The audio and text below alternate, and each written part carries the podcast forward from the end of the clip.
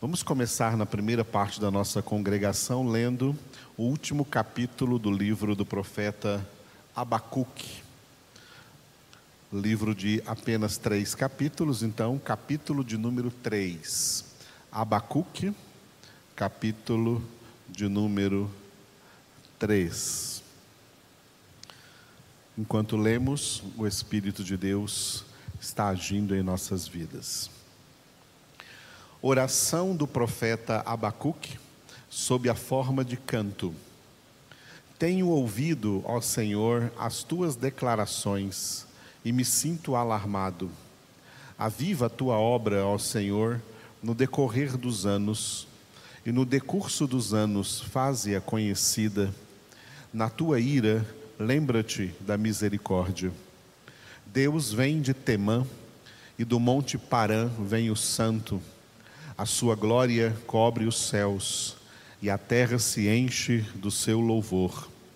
O seu resplendor é como a luz, raios brilham da sua mão, e ali está velado o seu poder. Adiante dele vai a peste, e a pestilência segue os seus passos. Ele para e faz tremer a terra, olha e sacode as nações esmigalham-se os montes primitivos, os outeiros eternos se abatem. Os caminhos de Deus são eternos. Vejo as tendas de Cussã em aflição.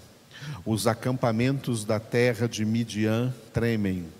Acaso é contra os rios, Senhor, que estás irado? É contra os ribeiros a tua ira? Ou contra o mar o teu furor? Já que andas montado nos teus cavalos, nos teus carros de vitória, tiras a descoberto o teu arco e farta está a tua aljava de flechas.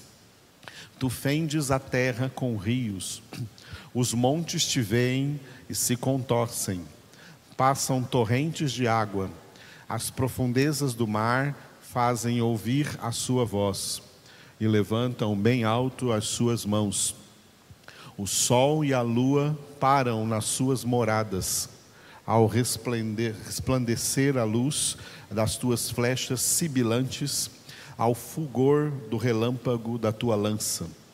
Na tua indignação marchas pela terra, na tua ira calcas aos pés as nações.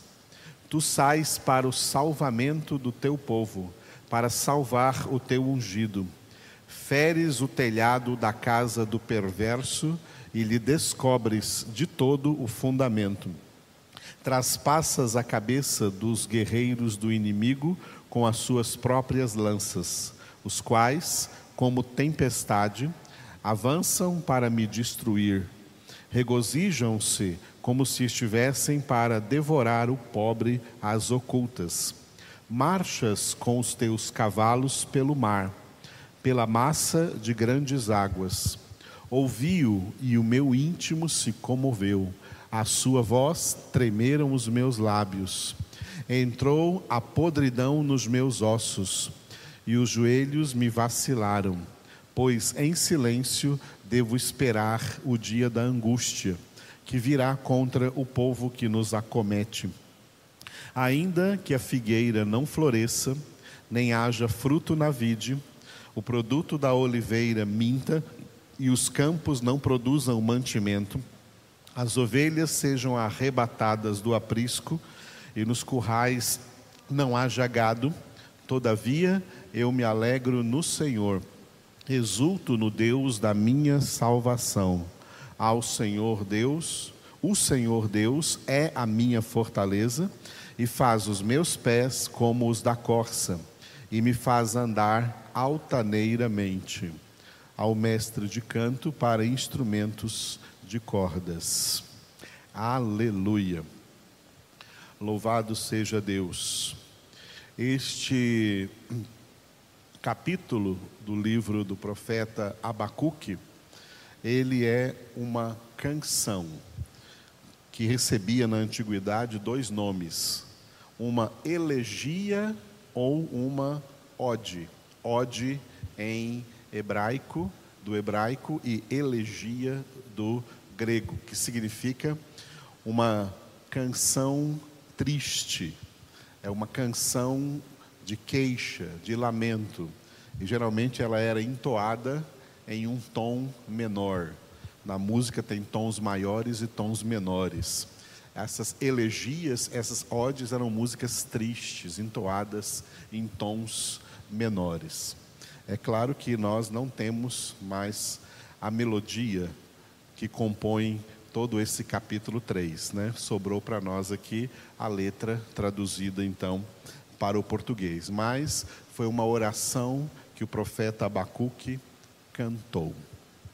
E de toda essa oração eu gostaria de usar aqui nessa manhã o versículo que se tornou mais famoso na história. É o versículo 2, onde Abacuque orou assim: Tenho ouvido, ó Senhor, as tuas declarações e me sinto alarmado. Aviva a tua obra, ó Senhor, no decorrer dos anos, e no decurso dos anos faze-a conhecida. Na tua ira, lembra-te da misericórdia. Repetindo.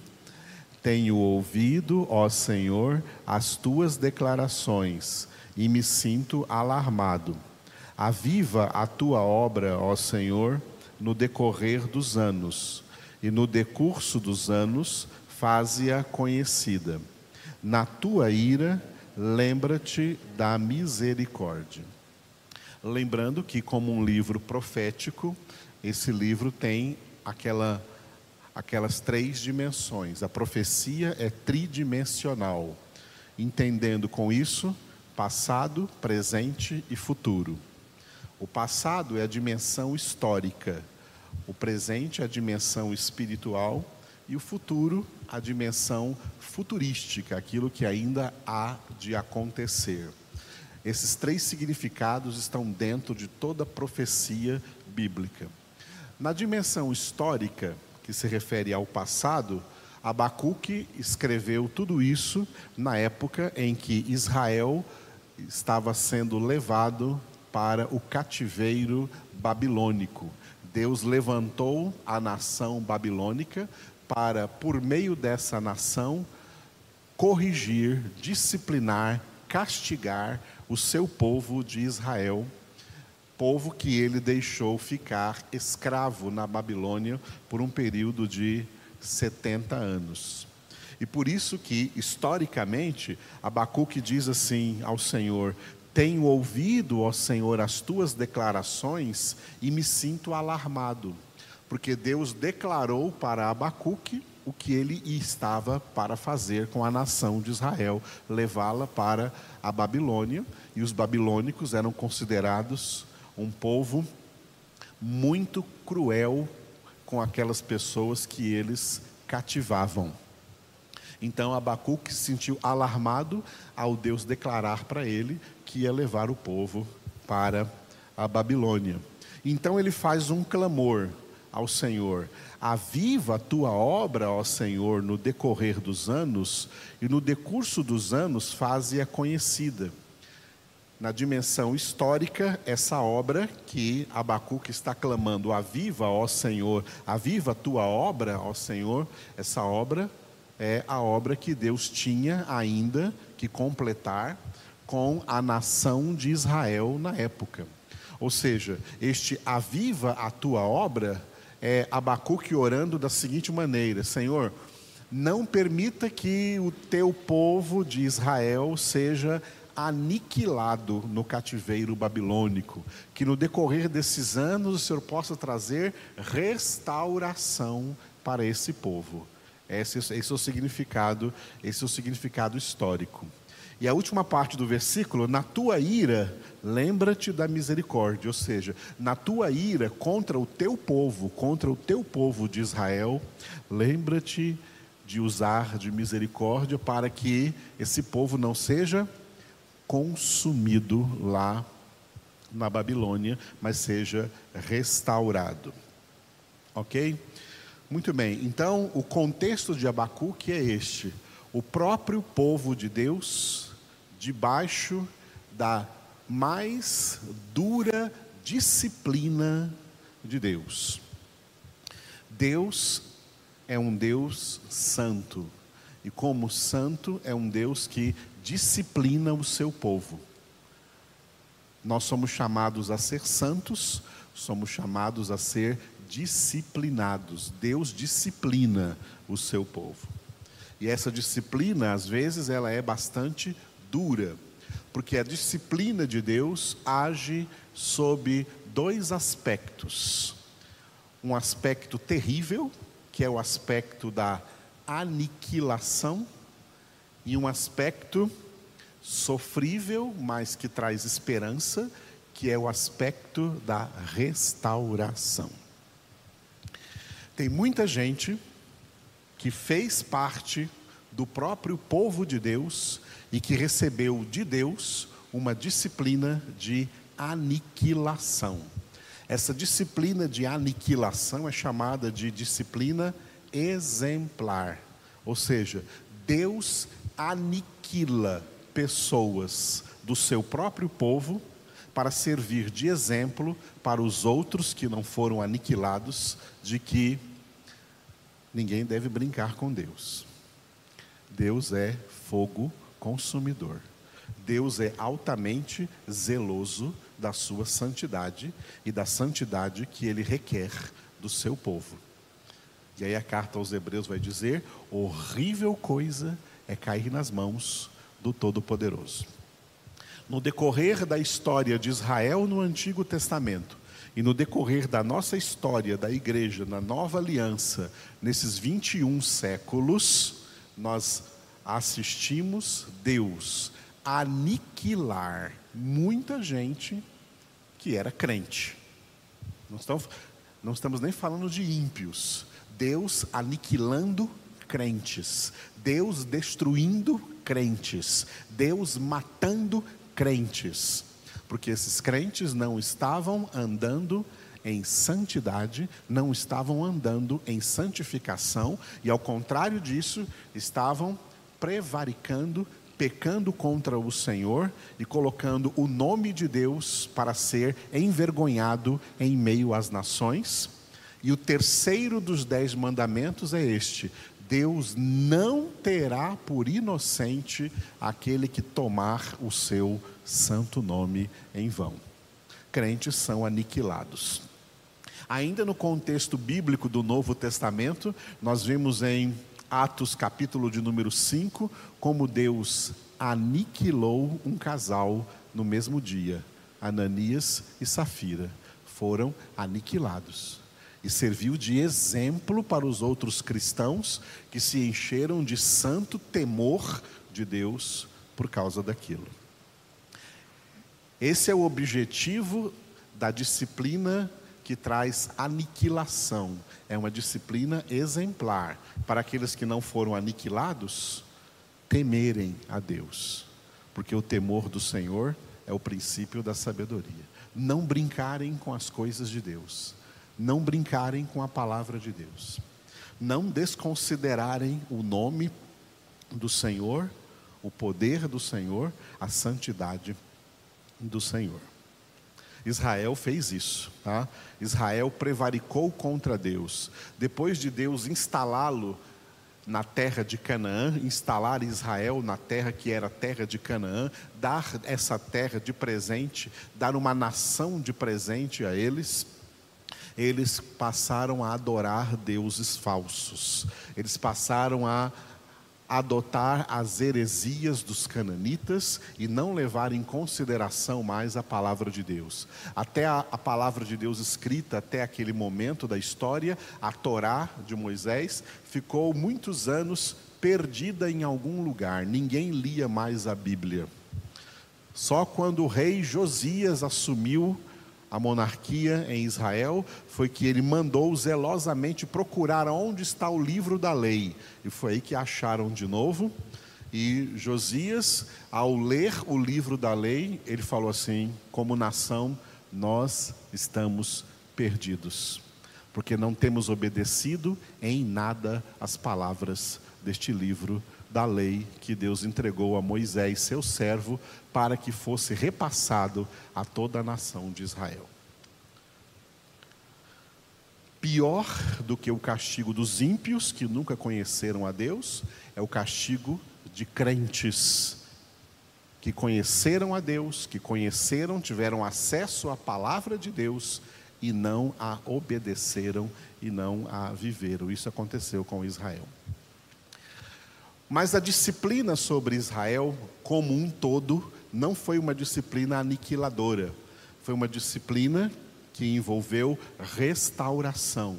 Depois dos 70 anos de cativeiro, o povo foi restaurado de novo à sua terra, reconstruiu a nação, reconstruiu Jerusalém, a sua capital, reconstruiu o templo de Salomão e houve um grande avivamento.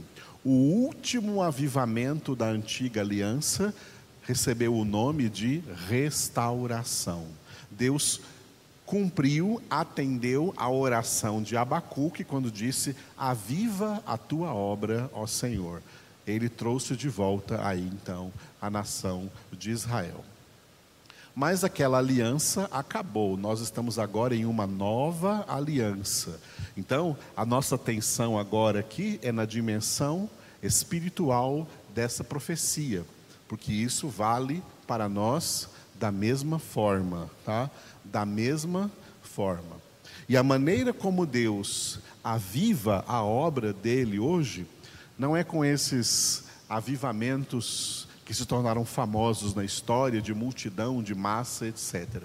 O verdadeiro avivamento de Deus é aquele que acontece dentro, na alma, no interior dos seus filhos e de suas filhas.